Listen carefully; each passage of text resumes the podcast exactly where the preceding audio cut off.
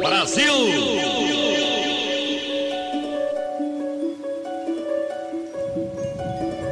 Quando uma criança chora, às vezes nem se sabe o motivo. Pode ser sono, fome, dor, mas logo vem o acalanto. É irresistível ninar um chorão. Aí vem o time do Brasil. Aí vem o time da Colômbia. E é um lindo amarelo o estádio do Castelão, aqui em Fortaleza. Que privilegiados esses jogadores! Foram ninados por mais de 60 mil pessoas na vitória por 2 a 1 sobre a Colômbia. Autoriza o Rolou a bola, Fortaleza. Com esse abraço da Arena Castelão em Fortaleza, a seleção deixou para trás a tensão e vibrou no tom dos zagueiros Thiago Silva e Davi Luiz, autores dos gols brasileiros. Gol!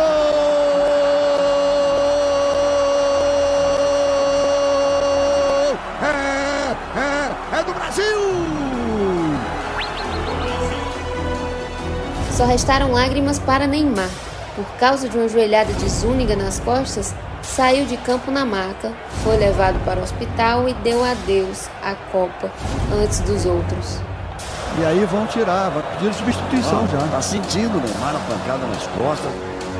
No Castelão, a torcida embalou a seleção.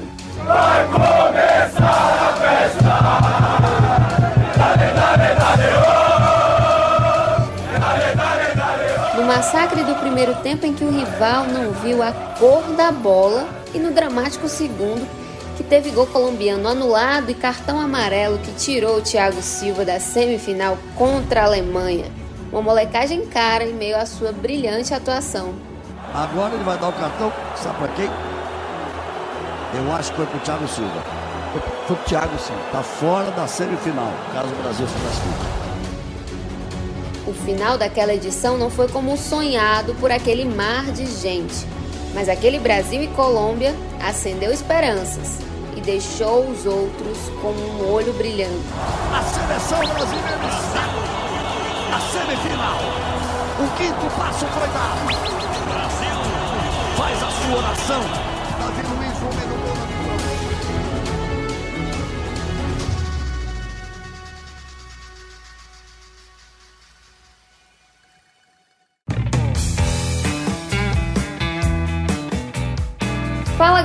Galera, tá começando o episódio 36 do Céu na Rede, o podcast do futebol cearense.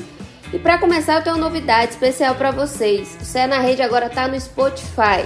Então vocês podem acompanhar a gente no Google Podcasts, na Apple Podcasts, no Pocket Casts e agora no Spotify também.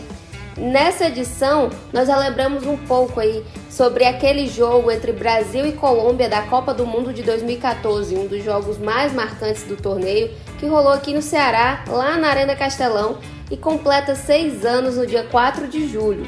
Eu sou Beatriz Carvalho, do Globoesporte.com no Ceará, e estou aqui com convidados muito especiais. Quero dizer que, para mim, esse episódio vai ser uma aula temos aqui Thaís Jorge, editora do Globoesporte.com no Ceará.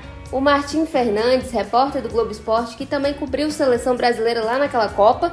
E o nosso querido amigo Caio Ricardi, conhecido aqui nas torcidas do, do nosso estado, repórter do Globo Esporte.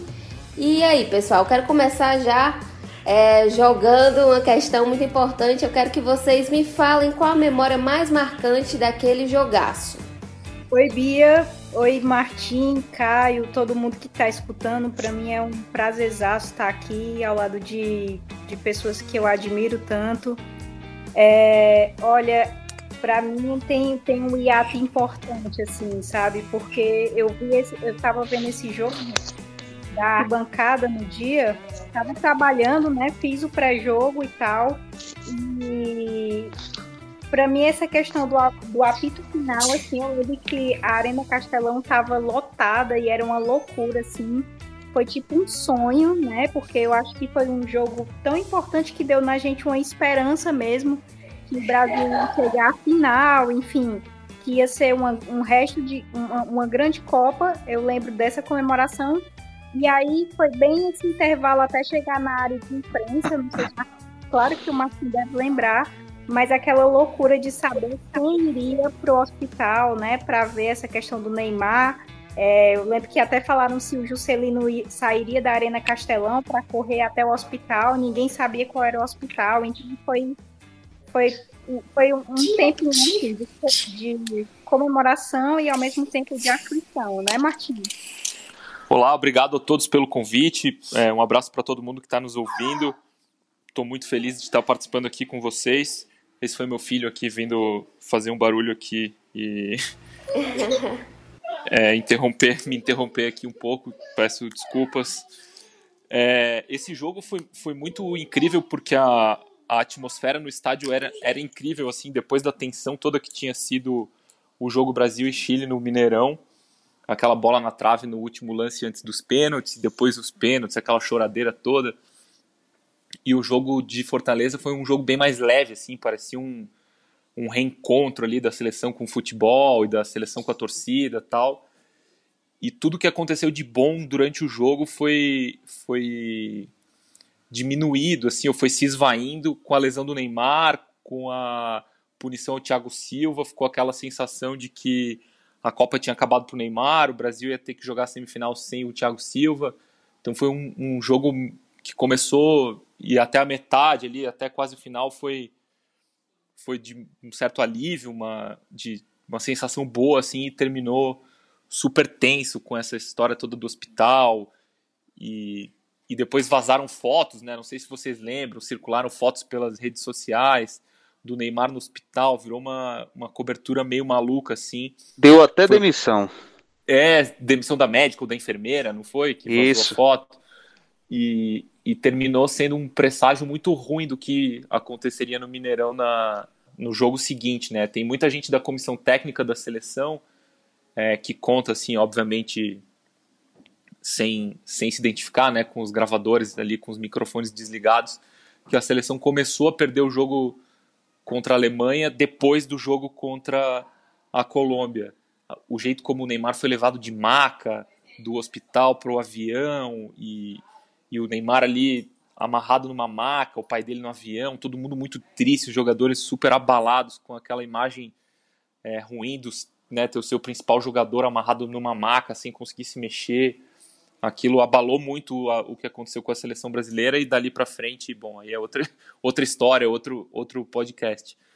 Mas enfim, foi, foi essa impressão, essa é a lembrança que eu tenho desse jogo, assim, de um, um jogo uma tarde que começou muito bem e de uma noite que terminou muito mal. É, aproveitando o gancho aí do que o Martim falou, né, primeiro agradecer aí o convite, a satisfação estar participando desse podcast com vocês.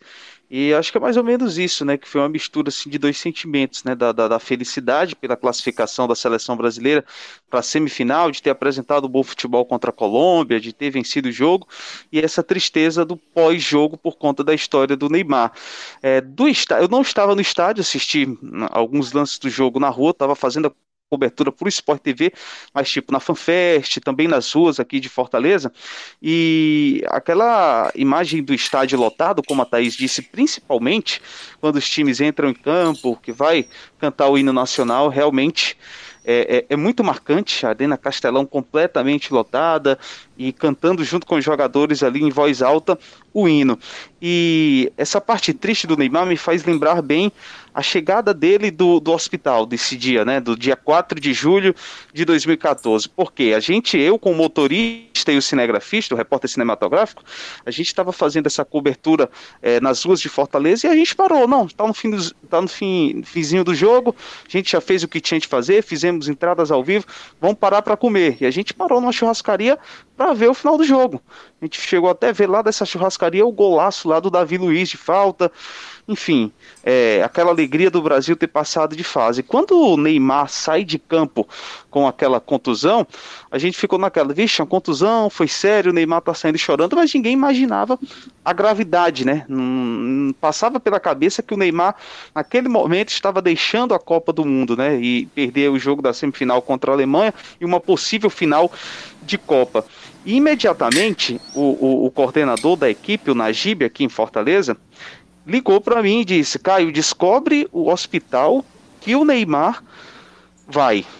E a gente precisa ir agora para lá, sua equipe precisa para lá, você precisa chegar logo nesse hospital.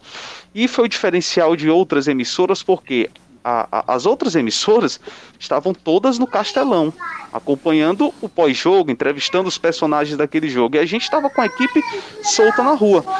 Na mesma hora eu lembrei que na Copa das Confederações o Hulk, atacante, sofreu uma lesão e foi para um hospital aqui da cidade, né, que é o São Carlos. E a gente imediatamente não, vamos para o São Carlos que deve, o Neymar deve chegar lá.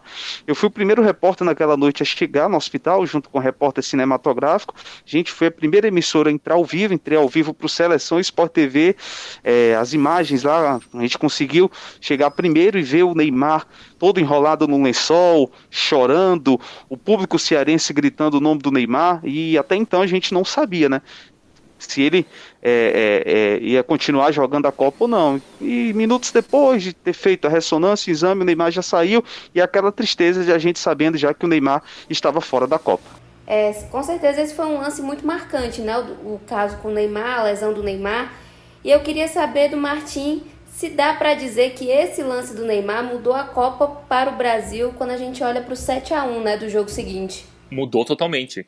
Esse lance definiu a Copa para o Brasil porque pelo, pela perda técnica de perder o principal jogador, o Neymar estava fazendo uma, uma boa Copa, por não ter um substituto à altura e por não ter um substituto claro. Né, a gente teve. O Neymar foi substituído pelo Bernard no jogo contra a Alemanha, mas a gente teve uma reportagem do Globoesporte.com, do Leandro Canônico e do Alexandre Losetti, mostrando que a própria comissão técnica da seleção brasileira defendia que o substituto do Neymar fosse o Paulinho para tornar o time um pouco mais seguro né, diante do, do, dos desfalques para enfrentar a Alemanha. Então, o, a saída do Neymar deu um, um curto-circuito no time inteiro, na parte tática, na parte técnica e, além disso, na parte psicológica, emocional. Né? A gente tinha visto o Brasil quase entrar em colapso ali no jogo contra o Chile, nas oitavas de final no Mineirão. Parecia que tinha se recuperado no jogo do Castelão e voltou a entrar em colapso no, na semifinal. Então, aquele, aquele lance ali foi muito, muito decisivo.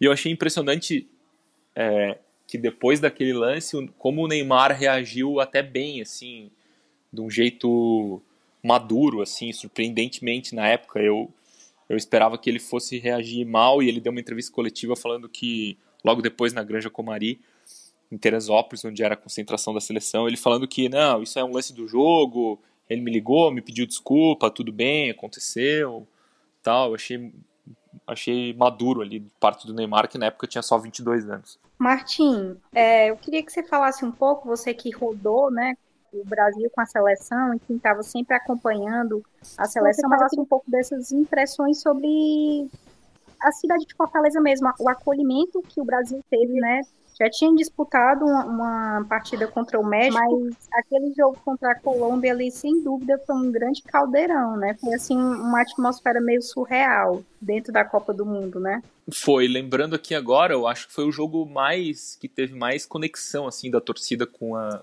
com o time, né, com a seleção. Foi a gente via desde desde de a primeira fase, quando o Brasil passou lá para jogar contra o México, e depois nos dias anteriores ali no jogo contra a Colômbia, a torcida muito presente. Eu lembro que a seleção treinou no, no Presidente Vargas, né? Não sei se foi na véspera ou dois dias antes. É, muita gente em volta do estádio, tal. Muita gente no hotel, muita gente no aeroporto. A seleção não pode reclamar de nada da, da acolhida que teve em Fortaleza, no Ceará. Né?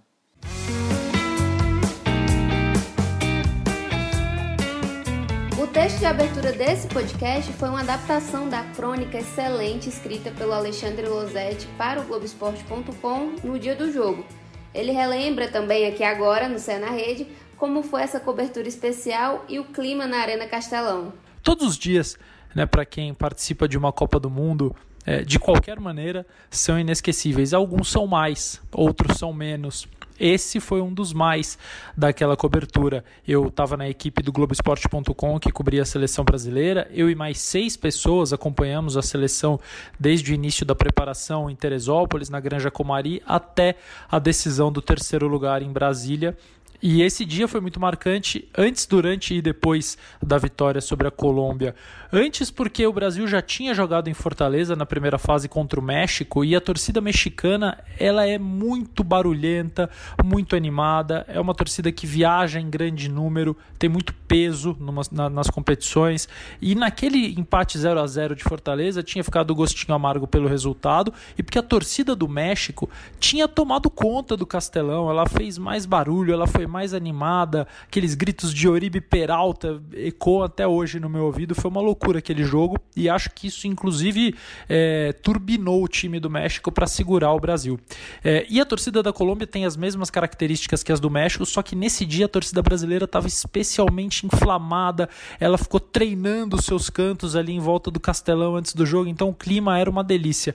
O Durante foi um jogo difícil e todos nós já esperávamos isso, porque a Colômbia vem sendo um adversário muito duro para a seleção brasileira nos últimos anos. Tinha o Rames Rodrigues, que era um dos melhores jogadores da Copa, tinha feito o gol mais bonito da Copa na fase anterior contra o Uruguai no Maracanã. Então era um time muito bem treinado, muito bem preparado, a melhor Colômbia de todas que nós já vimos até hoje, provavelmente. Então ninguém esperava um jogo fácil. O Brasil acabou vencendo por 2 a 1 Teve uma polêmica no final, a Colômbia com gol anulado. Eles reclamam até hoje, eles levam faixas para o estádio dizendo que era gol de Yepes, o capitão colombiano. Enfim, muita polêmica e eles não engolem esse placar de 2 a 1 para o Brasil. E depois do jogo, Tivemos a notícia é, de que o Neymar tinha é, fraturado a costela e estava fora da Copa do Mundo. Nós estávamos, eu estava na zona mista com companheiros de outros veículos é, e conversando animadamente ali. A gente tem que ser animado porque é o ambiente mais chato possível. A gente fica ali em pé,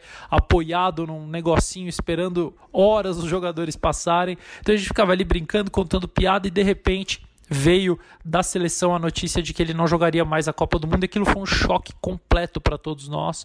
A gente se olhava assim sem saber o que ia acontecer. Um da nossa equipe, dois, se eu não me engano, foram correndo para o hospital, outros foram para o hotel e aí a mobilização foi tremenda e o abatimento dos jogadores do Thiago Silva que naquele jogo tomou o cartão amarelo, segundo e ficou fora do 7 a 1 contra a Alemanha, muito abatido com a notícia. O Fred, por exemplo, recebeu do repórter da TV Globo a notícia notícia de que o Neymar estaria fora da Copa também foi um negócio assim meio chocante a reação dele.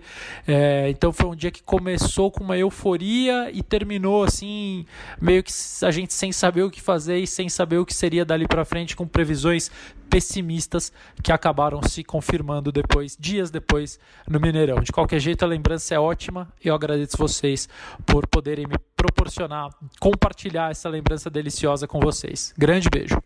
Volta no Neymar. O juiz deu vantagem. Oscar recebe. Ramires parte. Oscar carrega. Neymar tá caído, tá sentindo. Oscar prende bola no ataque. E aí vão tirar, vai pedir substituição ah, já. Tá sentindo, Neymar a pancada nas costas. É o doutor Rum quem pede a alteração. O Brasil fez duas alterações, botou o Hernando no lugar do Paulinho, botou o Ramiro no lugar do Hulk. Henrique vem. Como Losetti bem destacou, alguns jogadores ficaram sabendo da lesão do Neymar lá pelos repórteres na zona mista, que é, os meninos conhecem muito bem. E o Caio, ele falou também no início que essa é uma das lembranças que mais marcou ele, é, de estar lá no hospital cobrindo essa questão do Neymar, da lesão do Neymar. E eu queria saber mais um pouquinho sobre isso, né, Caio? Porque o Galvão fez entrada na programação, trazendo as atualizações e as imagens que estavam lá era das, eram da sua equipe e toda essa questão. É, então, eu queria que você falasse mais um pouco, né? Se você via a movimentação da, das pessoas, dos torcedores chegando, querendo saber como é que como é que estava essa esse esse misto de emoções mesmo desse dia. É, sem dúvida alguma, Bia, é, para mim é, foi um dos momentos mais marcantes da minha curta carreira de jornalista esportivo, né? Pelo menos aqui na TV Verdes Mares eu já estou há oito anos, né, cobrindo esporte. E quando fala de Copa do Mundo, é, é sempre um, privilégio, né? Aquela história. Existe até uma frase assim já pronta que diz que para o jornalista esportivo ser escalado para cobrir uma Copa, né, como se o jogador ali fosse convocado para a seleção brasileira. Então, sem dúvida alguma, naquele aquele dia, né, o dia 4 de julho de 2014, me marcou bastante por conta dessa cobertura.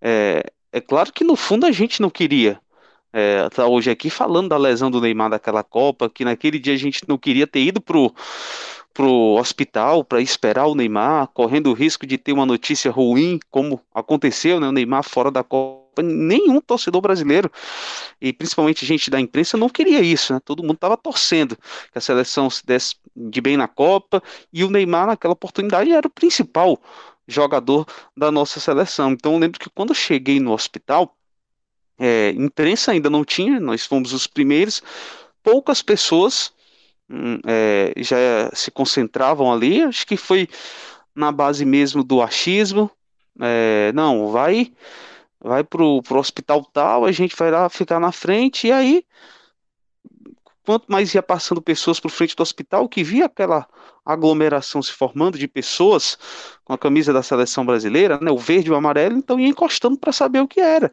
Aí ficou naquela, não, o Neymar tá vindo para cá, o Neymar tá vindo para cá.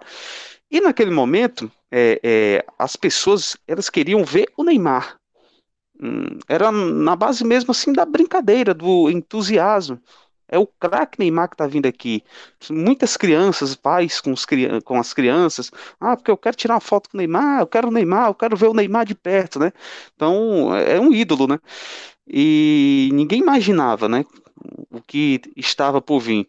Então, depois quando o, ele saiu já deixando o hospital, que a gente já tinha certeza né, do diagnóstico, não, o Neymar tá fora, já tinha visto lá os exames, o doutor José Luiz Runco, que, que entrou lá acompanhando o Neymar na maca, então aí o clima já foi outro.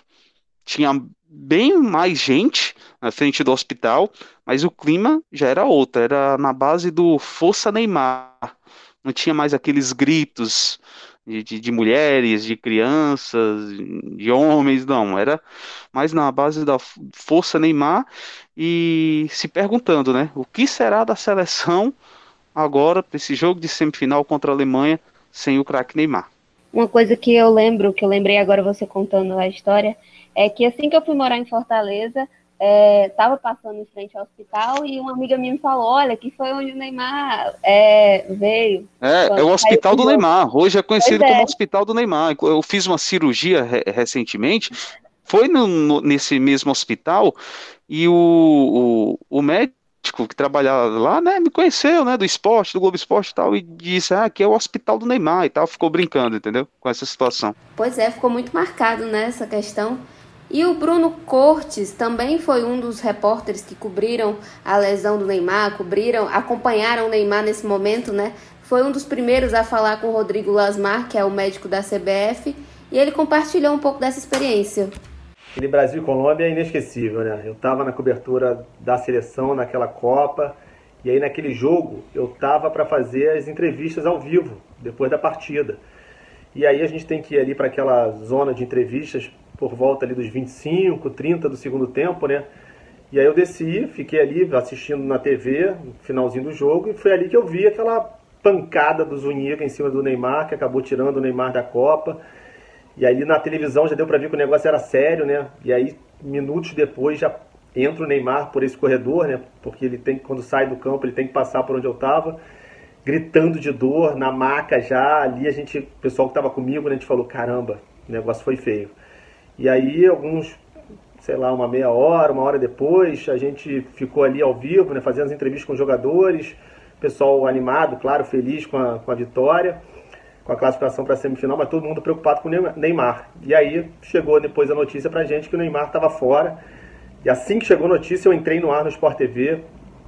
Então, assim, no Sport TV fui eu encarregado né, de dar a péssima notícia de que Neymar estava fora daquela Copa. Mas foi bacana o jogo porque o Brasil ganhou, né? Da Colômbia e se classificou para as semifinais. E mesmo com a contusão do Neymar, foi algo histórico também que a gente acabou vivendo ali. Vou te dar uma má notícia: o Neymar fraturou uma vértebra e está fora da Copa. Você está falando sério? Ih, rapaz. É, cara, é triste porque. Putz, cara. Neymar é um cara que pô, trabalhou tanto para estar com a gente. A gente vê a dedicação desse moleque aí no dia a dia e a importância que ele tem para a gente. Lógico que agora nós vamos olhar para o nosso grupo, que tem muita qualidade.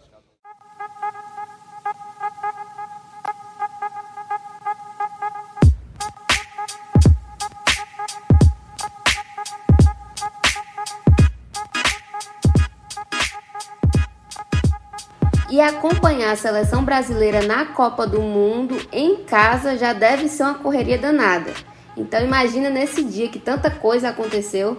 E eu queria saber da Thaís como é que vocês se dividiam nessa tarefa, né? Principalmente nesse pós. É muito engraçado estar com o Caio aqui, porque, cara, a gente praticamente não se via, né? Nessa Copa do Mundo, apesar de. Não, não. Caio trabalhava para TV, enfim, fazia muita entrada para o Sport TV e eu estava trabalhando no site, assim, mas a gente praticamente foi um mês que a gente é, se viu um pouco. E, e, e, só complementando isso, Thais, é como você disse, eu sou da TV Verdes Mares, mas lembro que na, naquela Copa, a, o Sport TV, de cada afiliada, eles pediram pelo menos duas pessoas, né? pediram um cinegrafista, um repórter e para trabalhar exclusivamente para eles, né? Tipo, em cada sede, né? Em cada afiliada de cada capital é, é, é do país. E aqui, é, Ceará, né? Em Fortaleza, foi eu e o repórter cinematográfico Benjamin Lopes. Então, mal que eu pisava na na TV Verdes Mares, né? A gente tinha um carro com motorista, pegava a gente em casa, ia para os pontos que ia fazer entradas ao vivo, para os treinamentos lá para a Unifor, onde o México treinou, ia para o hotel onde estava a Alemanha, onde estava a Colômbia, onde estava a seleção brasileira, e depois a gente editava o material, digamos que o, o ponto de apoio era um hotel aqui, onde tinha toda a equipe do Sport TV. Inclusive, viu, gente, o Caio ganhou o prêmio, não foi, Caio? Tu ganhou o prêmio de. É, destaque aí na cobertura, né? né? É, isso. Eu, lembro, eu é tenho guardado. Eu mandei, mandei colocar na moldurazinha. Uh, olha, e era, era tipo assim. É... Assim, Bia, eu lembro que no primeiro jogo da seleção brasileira eu fui fazer o pré-jogo lá no hotel, no Marina Hotel, né? Acompanhar a saída da seleção para o estádio e depois eu, eu fui para o estádio, é, mas nesse jogo especificamente é, eu cobri o treino da Colômbia, eu e Roberto Leite, no pré, antes né, do jogo, que foi na Unifor. E a gente saía, né? O, o Caio não, mas a gente ia muito de, de num ônibus que disponibilizavam e tal. A gente ia da Unifor para a Arena Castelão e lá a gente acompanhava terminava os trabalhos. E, mas nesse jogo aí, é minha memória é assim, fica muito emocionada assim do pré-jogo, sabe? Da chegada do ônibus da seleção. Porque eu estava naquela parte da Arena Castelão que você observa lá de cima a chegada do ônibus, né? E aí, gente, era um mar de gente, foi uma festa linda, a coisa mais linda mesmo. Eu estava filmando, e aí eu lembro que depois eu saí correndo para a área de imprensa para poder mandar esse vídeo para subir no site, né? Mas assim, é, era uma atmosfera muito bonita mesmo, parece aquelas, aquelas tão, tão bonito quanto o, o final de Clássico Rei, assim, que tem toda aquela festa de torcida, enfim. É, e, mas o pós foi bem, foi bem corrido, sabe? O pós realmente foi aquela correria que só o jornalismo proporciona, né, pra gente, assim, que a gente às vezes está super tranquilo, acontece uma coisa assim, do nada e, e transforma o dia, né. É, mas é, foi uma grande equipe, né, é, eram muitos setoristas da seleção brasileira, muitos mesmo, é, o clima na, na área de imprensa também era surreal, assim, porque tinha gente de todo, toda parte do mundo, né? Então, tava todo mundo meio anestesiado e tal daquele jogo. Hum, e eu acho que essas são algumas das memórias que eu tenho, sabe, Bia? É, nesse momento não tem veículo, né? É todo mundo jornalista, todo mundo ali vivendo a mesma coisa, de querer saber as atualizações, de estar tá nesse mesmo sentimento que a gente sente quando alguma coisa repentina acontece, né, Thaís? Não, Copa do Mundo é algo surreal, assim, porque, assim... Não tem nada igual. Não tem nada igual. E assim, por exemplo, você vai dar plantão em hotel, né? Exemplo. É, muitas vezes eu ia dar plantão em hotel. Então, consiste em você ficar lá, do lado de fora do hotel, é, esperando se vai acontecer alguma coisa, tipo, se a, algum jogador vai sair, se algum jogador vai jogar alguma bola de presente para a torcida e tal.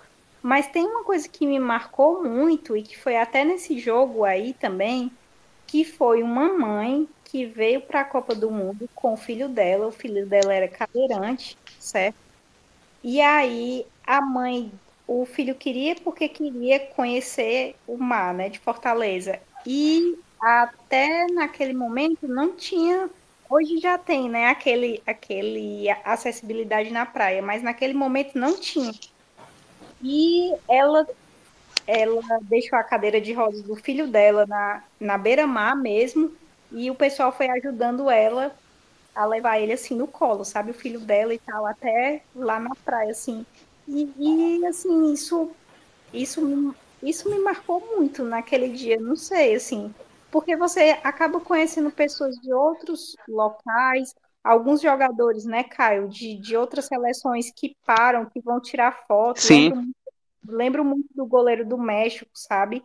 Indo lá tirar foto, a galera era doida por ele, o cara foi lá, tirou foto com todo mundo, entendeu? É, eu lembro muito da. Na, é, é da própria Colômbia, muita gente era muito doida pelo Rames Rodrigues, né? Então era um É. jogo que sempre. Ele era sensação no momento, né? E foi muito bem na Copa. Era, era a sensação da Copa, né?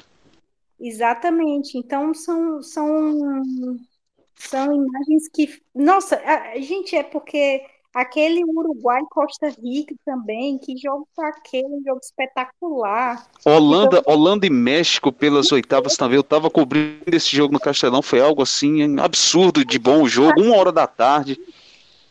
Aquele da, jogo da Grécia, que é jogo melhor que aquele Grécia também. e Gana também estava naquele jogo. Não, não, entendeu? Ah, estava em todos, por isso que ele ganhou o prêmio. ele estava Não, na, na, na verdade foi Grécia e Costa do Marfim e Alemanha e Gana, né? Que foi Alemanha e Gana que foi o jogo que o Close empatou no número de gols com o Ronaldo. Também estava nesse Foi, jogo. Tava nesse jogo também, exatamente. E tem umas coisas do tipo, não sei se tu lembra, Caio, um jogo que teve, que tava muito, o sol muito quente, que o povo deixou de ficar nas cadeiras para assistir o jogo na televisão do- dos bares da, da Arena Castelão, então É. era todo mundo virado de costa pro gramado. Isso, eu, eu acho que foi esse, esse jogo das oitavas Holanda e México que foi exatamente uma hora da tarde, um sol assim de deixar você doido. É, então o pessoal saiu lá do, da cadeira e foi ver o jogo no bar, assim, era todo mundo sentado assistindo pela televisão. Então foi- rendeu até Eu vi foto é, rendeu até matéria disso. Não, é espetacular, assim, é um- uma coisa que. Não sei falar de detalhes do jogo mesmo, né? Teve o, a- o gol do, do Thiago Silva, né? É, Exatamente.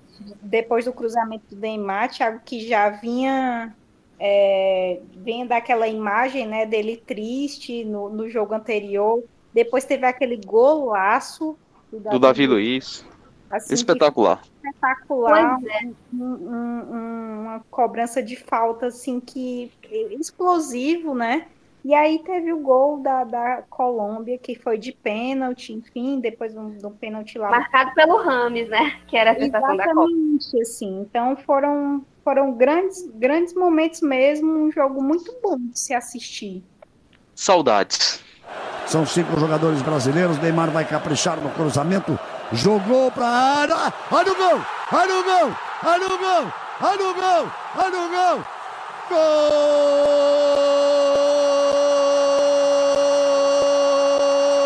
É, é, é do Brasil!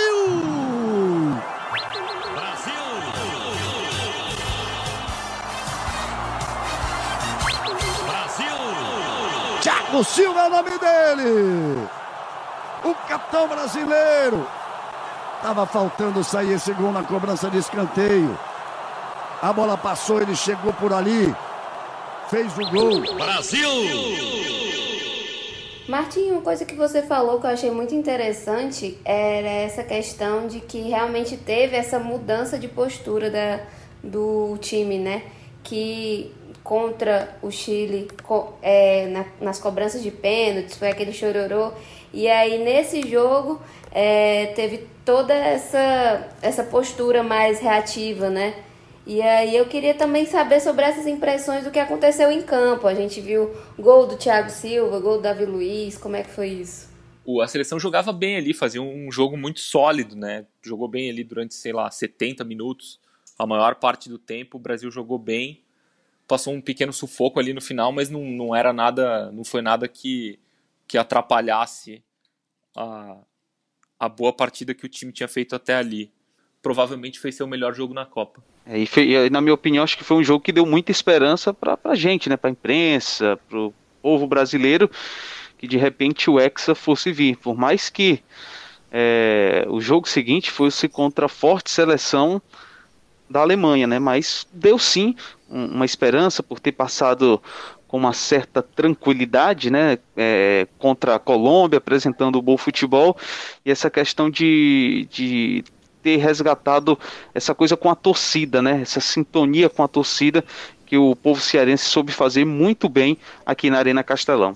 Pois é, e teve a grande questão do Thiago Silva e do Davi Luiz marcarem, que são a dupla de zaga do Brasil daquela época, é, que também vinham se consolidando nessa figura, né, de Brasil, um capitão, o outro que já era muito querido pela torcida desde a Copa das Confederações. Uma dupla de zaga que estava dando certo, né, que se encaixou e estava sendo xodó, né, do, da torcida e de muitas crianças, né. É, é interessante até falar desse, desse ponto de que era um time que tinha muitos, muitos queridinhos, né, também tinha o Neymar, que estava muito bem, tinha o próprio Davi Luiz e o Thiago Silva, é, o Marcelo e o Daniel Alves, enfim, muito, muitos nomes que hoje em dia continuam fazendo sucesso, mas que é, o povo abraçou bem essa seleção, eu acho, eu acredito.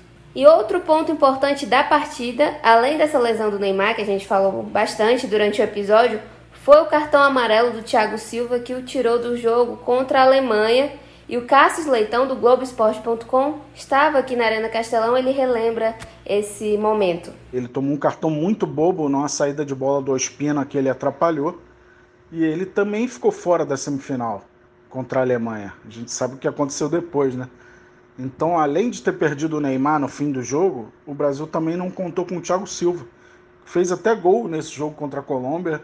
Os gols do Brasil foram dele e do Davi Luiz que eram formavam uma zaga muito respeitada. Thiago Silva por toda a sua história é, na seleção, no futebol europeu, no Milan e no PSG. E, e o Davi Luiz, depois de tudo que ele fez na Copa das Confederações, também ganhou muito respeito. Foram importantes nesse jogo, mas o Thiago Silva cometeu aquela besteira que ele deve se arrepender até hoje. Imagino que o resultado poderia ser um pouco diferente daquele Brasil-Alemanha. Não sei se chegaria a ser a favor do Brasil, mas aquele lance é marcante. Olha o juiz se o goleiro se enrolou, bola batida, ele vai marcar a falta. Agora ele vai dar o cartão, sabe para quem? Eu acho que foi pro Thiago Silva. Foi pro Thiago, sim. Tá fora da semifinal, caso o Brasil se classifique. Vou explicar o que aconteceu. Quando o goleiro defende, nenhum adversário pode impedir que ele chute para frente. Eu queria saber de vocês, o que, que vocês acham da ausência do Thiago Silva, referência na zaga, como a gente estava falando, capitão do time, essa, essa força. É, se isso, se essa ausência abalou o time no jogo posterior contra a Alemanha. Com certeza, a minha opinião que, que abalou bastante, né?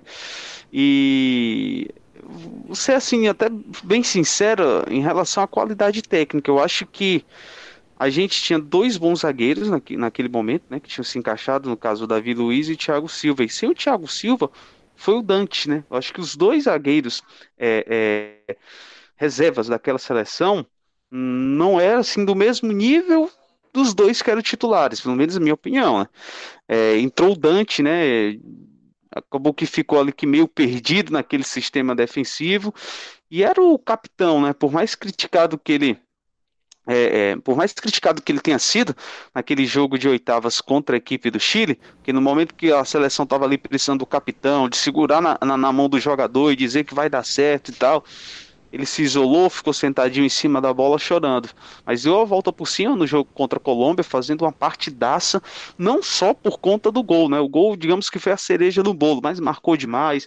Até tecnicamente ele foi muito bem dentro de campo. Então eu acho que o Brasil perdeu muito sem o Thiago Silva para aquele jogo é, da Alemanha. Né? Se falar também né, toda essa situação do Neymar que a gente já falou, que psicologicamente foi muito ruim para todo o elenco ali que precisou colocar a camisa amarelinha e entrar dentro de campo. Concordo com o Caio no, no sentido dele dizer nessa essa questão do Dante talvez não tivesse naquele momento a altura, né, para substituí-lo também. Foi um jogo que foi até bem confuso, né? O 7 a 1 também, inclusive para ele, enfim, ficaram as as memórias desse jogo, mas eu acho que abalou sim.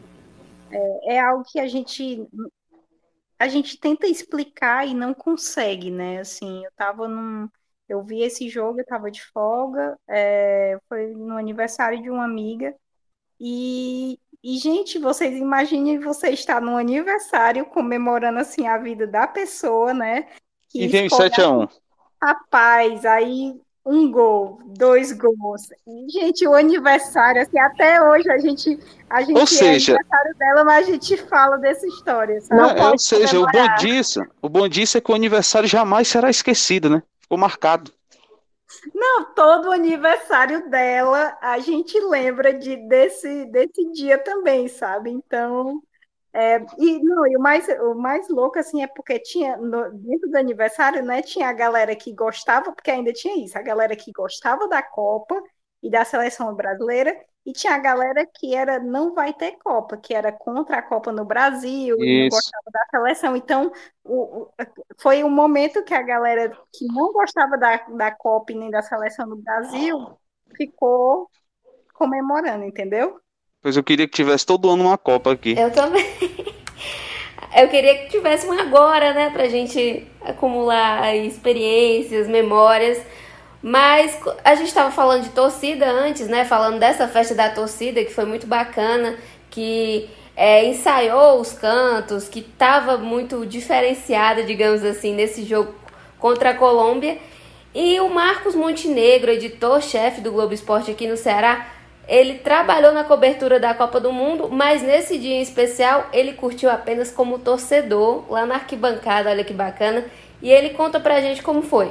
Sem dúvida alguma que esse foi um dos jogos mais emocionantes que eu já vi, vivi, tanto no lado pessoal como no lado profissional. E tudo começou bem antes da partida, antes do jogo, porque eu estava trabalhando como produtor do então repórter Jorge Guilherme, o GG ainda era repórter, e eu tinha a missão de achar histórias, personagens, grupos de torcedores especiais, engraçados, divertidos, colombianos com aquela alegria típica, né, que todos nós conhecemos na Copa do Mundo, famílias de jogadores, e nisso a gente conseguiu colocar muita coisa legal no ar. É, família do próprio Davi Luiz, a gente encontrou fora ali do Castelão, conversamos com a mãe.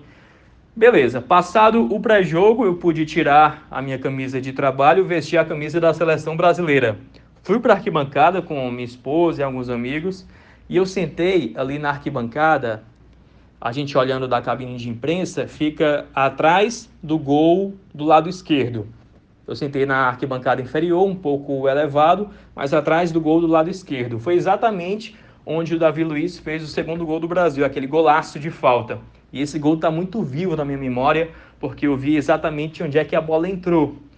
E a forma como o Davi Luiz comemorou esse gol refletiu muito o nosso sentimento do torcedor o sentimento do brasileiro como um todo. Ele saiu extravasando, gritando, mostrando sangue no olho. Era o que a gente queria colocar para fora mesmo, aquela coisa que estava engasgada depois de todo aquele drama que a gente viveu na classificação diante do Chile, das críticas que a seleção recebeu depois de alguns atletas chorarem, o Thiago Silva chorar.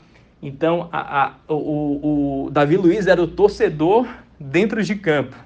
E foi muito legal isso com todos nós pulando feito loucos na arquibancada. Foi realmente inesquecível. E o gol deu uma tranquilidade a mais, porque o Brasil já tinha feito o primeiro gol com o Thiago Silva no primeiro tempo, jogou muito o Thiago Silva no primeiro tempo. Aí a Colômbia cresceu no segundo tempo e o gol do Davi Luiz veio a calhar no momento é, é, super oportuno, né? Dando um pouco mais de fôlego para o Brasil. Partiu Davi, bateu! Olha o gol!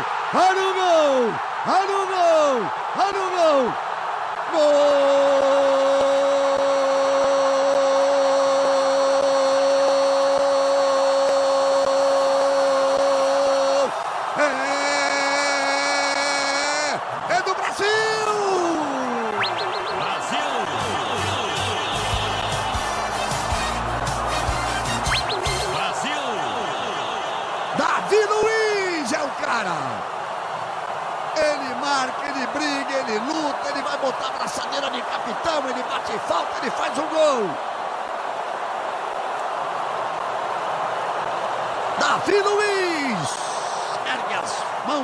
Veio o gol do Rames Rodrigues. Davi Luiz chegou. Ele tá dando pênalti. É isso? É isso? Do canto do goleiro. Ele apontou a marca do pênalti, cartão pro Júlio César. Júlio César no gol. Partiu Rames, perna esquerda, parou, bateu e fez o gol. O Júlio escolheu o canto, escolheu o esquerdo, ele tocou no direito, faz o sexto gol dele na Copa do Mundo. A Colômbia faz o primeiro gol, dois para o Brasil, para a Colômbia. Haja coração! É, a gente falou muito de Brasil e agora a jornalista Marina Graziera, da TV Caracol, lá da Colômbia, compartilhou com a gente como foi o outro lado da moeda. Como é que foi essa cobertura do lado de lá, lá na Colômbia. Olá, um abraço para todos. Bom, lembrando um pouco do Brasil e Colômbia na Copa do Mundo de 2014, foi um jogo daqueles. É, bom, para mim foi minha primeira experiência com o Brasil e Colômbia no jogo oficial, é, como jornalista esportiva já trabalhando aqui na Colômbia. Então foi um jogo assim emocionante, até porque eu a Copa do Mundo do Brasil foi a minha primeira Copa do Mundo, foi a Copa do Mundo na minha casa, então teve um, um sabor muito especial. Mas aquele jogo foi, foi muito quente assim para os colombianos, porque eu acho que nenhum, nenhum colombiano sabia ou pensava que a Colômbia ia chegar tão longe na Copa do Mundo e que ia fazer uma Copa do Mundo tão bem feita como fez em 2014, né? Então, eu acho que eu acho que a grande maioria achava que a Colômbia podia é, ganhar do Brasil, podia fazer um bom jogo, quem sabe sonhar com estar é, na semifinal ou até chegar na final. Eu já escutei até gente falando que a Colômbia ia chegar na final da Copa do Mundo. Claro, eles estavam jogando muito bem, né? Lembra da Copa do Mundo do Rames, era um, um time é, espetacular. Mas é, tinha muita expectativa, muita, muita, muita. E foi um jogo daqueles que ficou marcado, o, o, o tema do, do Neymar com o Zúñiga, no Brasil se falou muito do Zúñiga, né? aqui se falou muito do, do que o Zúñiga sofreu é, com ameaças de brasileiros depois nas redes sociais, falando como é possível que tinham tirado o, jogador mais importante da Copa, que era o Neymar, da Copa do Mundo, etc. E, inclusive, depois disso ficou meio manchado né, o nome dele, até aqui mesmo na Colômbia, é, mas também ficou muito manchado o nome do Neymar, talvez um dos lugares onde mais se critica o Neymar na América Latina é na Colômbia, né? E eu acho que também tem a ver muito com esse com essa tensão que foi aquele jogo, tal. E por muito tempo ficou aquela rinha, aquela, né? Aqui na Colômbia teve até um hashtag é, era gol do Yepes. Lembra que o o Yepes fez um gol e foi anulado, foi bem anulado, inclusive pelo pelo juiz do jogo. Então foi, ficou bem tensionante aquele. Eu pessoalmente até sofri algum tipo de ameaças nas redes sociais depois daquele, daquele jogo falando que o Brasil tinha roubado contra a Colômbia. Mas menos mal tudo passa. Hoje em dia, brasileiros e colombianos são amigos como sempre foram e, e aquilo só ficou como um, uma história como outras de Copas do Mundo. Aí você Peckerman, o lançamento para a área. Bate, rebate, Júlio César, sai, sai na primeira. O Bandeira tá com Não a bandeira tá... levantada. Calma, Arnaldo. Ele tá apontando o lance ali. Ele já tinha paralisado. Esse bandeira que nós estamos vendo aqui, Roberto Alonso. Os colombianos se desesperam. Anulado o gol, portanto, é por isso que o Brasil tem que decidir. Hulk tentou. E bem anulado. E cartão amarelo. Cartão amarelo para Rames Rodrigues. Já olhou para o cronômetro e acabou.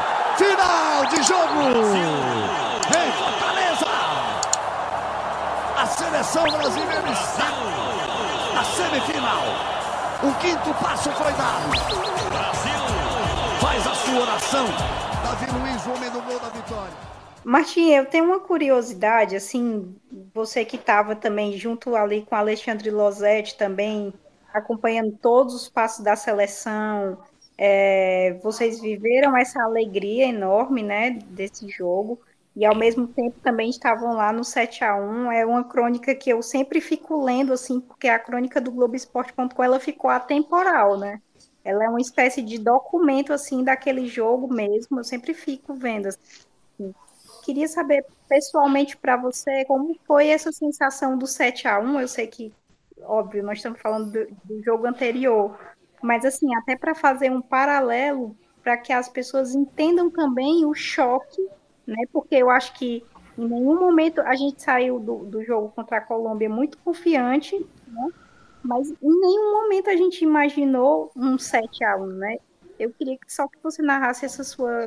Como foi para você essa experiência dessa cobertura, até do 7 a 1 também, depois dessas alegrias? Aquilo foi muito, muito estranho. Foi um negócio que eu nunca tinha vivido nada nem parecido antes. Eu já tinha, como repórter, já tinha coberto algumas é, alguns resultados ruins do time que eu estava cobrindo, né? Então eu estava na eliminação do Brasil na Copa de 2010, na derrota para a Holanda, eu estava no último jogo do Ronaldo pelo Corinthians, que foi na Colômbia contra o Tolima, eu estava lá, foi um resultado inesperado também.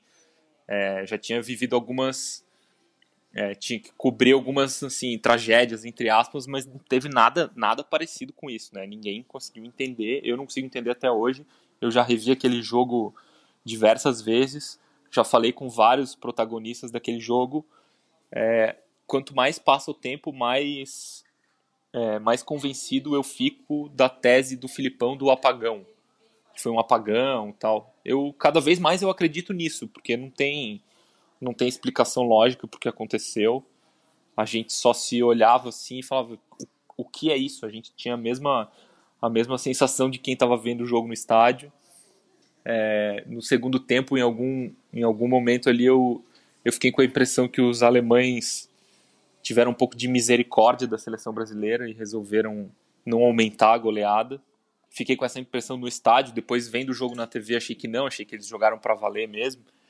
Então, assim, não tenho respostas, é uma um jogo muito muito estranho, muito bizarro mesmo, é uma é um absurdo que aconteceu, é uma uma aberração aquele resultado até hoje não tenho resposta, mas no, no, na, na, no dia ali, no, naquele, naquela tarde, noite no Mineirão, que a gente sentiu foi surpresa total e a incapacidade do Brasil de reagir. Cada vez que o Brasil pegava a bola era pior e cada vez que a Alemanha pegava a bola parecia que ia sair um gol. Assim, era uma, uma coisa muito, muito estranha. Esse resultado, conforme foi construído, né? Primeiro veio a felicidade, digamos assim, é, de ter visto o Brasil se recuperando nesse jogo contra a Colômbia. É, eu, eu vi até em alguns jornais que falavam que o Brasil tinha recuperado aquele brilho da Copa das Confederações. E aí, meio que tudo deu errado naquele 7 a 1 Eu queria saber se, a, se você acha que a confiança do torcedor ficou abalada é, para as próximas Copas aí por muito tempo. É, se isso vai perdurar ainda ou se a gente já meio que se recuperou. Eu acho que já se recuperou. Eu acho que o Brasil se recuperou incrivelmente rápido do 7 a 1 é, Tanto os, os, jogadores que, que foram protagonistas da derrota, né? Davi Luiz, Marcelo, Fernandinho, Fred, os jogadores que foram mais criticados assim naquele dia, todos as carreiras deles prosseguiram. O Davi Luiz jogou no Chelsea, no PSG, no Arsenal. Isso não é nenhum isso não é nenhum castigo né, para um jogador de futebol. O Marcelo virou multicampeão da Liga dos Campeões do Real Madrid, o Fernandinho virou capitão do Manchester City do Guardiola, o Fred virou artilheiro do Campeonato Brasileiro, o Filipão foi campeão brasileiro, foi campeão na China. Então, assim, para os protagonistas não teve consequências práticas. O Brasil não ficou marcado assim como nem os jogadores nem a seleção como o time ficou marcado assim, ó, olha lá, aqueles caras perderam aquele jogo. É, não não, não teve consequências ruins, tanto, uma consequência ruim tão prolongada assim. E a seleção se recuperou rápido né, nas eliminatórias.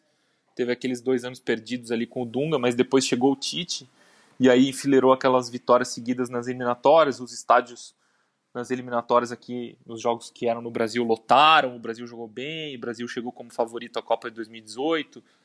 Perdeu lá para a Bélgica numa derrota normal, em que o rival foi melhor, mas não foi uma derrota absurda. Depois o Brasil ganhou a Copa América aqui, lotando estádio, jogando razoavelmente. As pessoas voltaram a, a confiar na seleção. Não, não, foi engraçado, porque foi um. É curioso até, né? Porque é um evento super dramático, assim, mas que em pouco tempo a seleção e os jogadores e o técnico conseguiram se recuperar.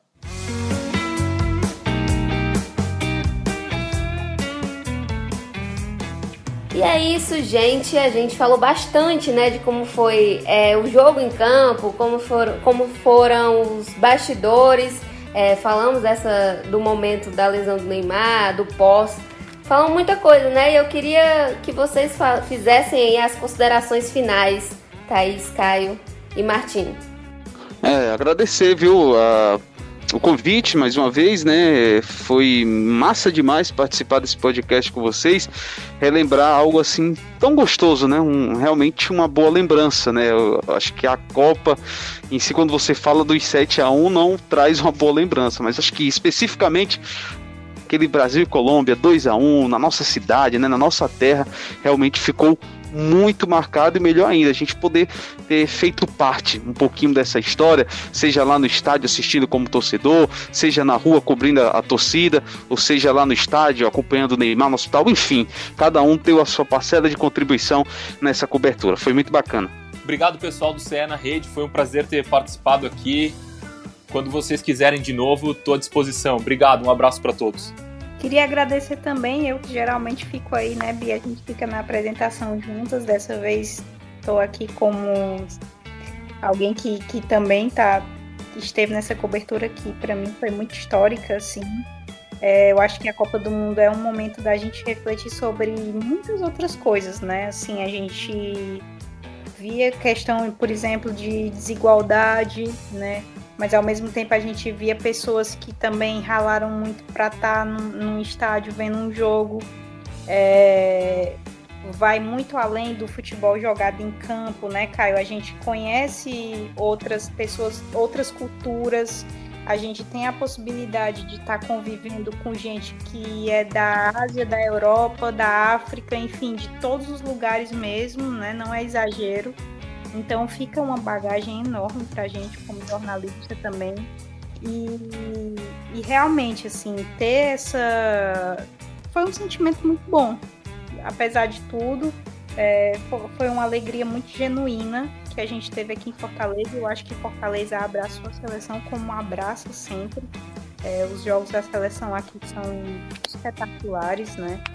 Então, queria agradecer pela, pela oportunidade de estar aqui mais uma vez no CE na Rede e por estar ao lado do Martim, do Caio, da Bia, que são pessoas que realmente tenho grande admiração. Um beijo. Obrigada, gente, pela participação. Para mim também foi muito prazeroso participar desse podcast, porque eu ainda estava lá no ensino médio em 2014, é, nessa Copa do Mundo, e acompanhei os jogos na casa dos meus amigos, então lembro muito bem de tudo, lembro muito bem da resenha com, a, com o pessoal, né, na, com a galera. E é, eu sempre falo que essa foi a minha Copa preferida, apesar de não ganhar nada, de ter acontecido os pesares, né, como a gente pode dizer, mas porque eu tenho lembranças muito boas dessa época. Então, para mim é um episódio bastante especial também. E além disso, queria agradecer a você que ouviu até aqui, né? Escute os nossos podcasts, tem muito mais lá na aba de podcasts do Globoesporte.com e também no Google Podcasts, na Apple Podcasts, no Pocket Casts e agora no Spotify. Então maratona aí o Cé na Rede e toda sexta-feira tem novidade também. Um beijo e até a próxima. Tchau, tchau.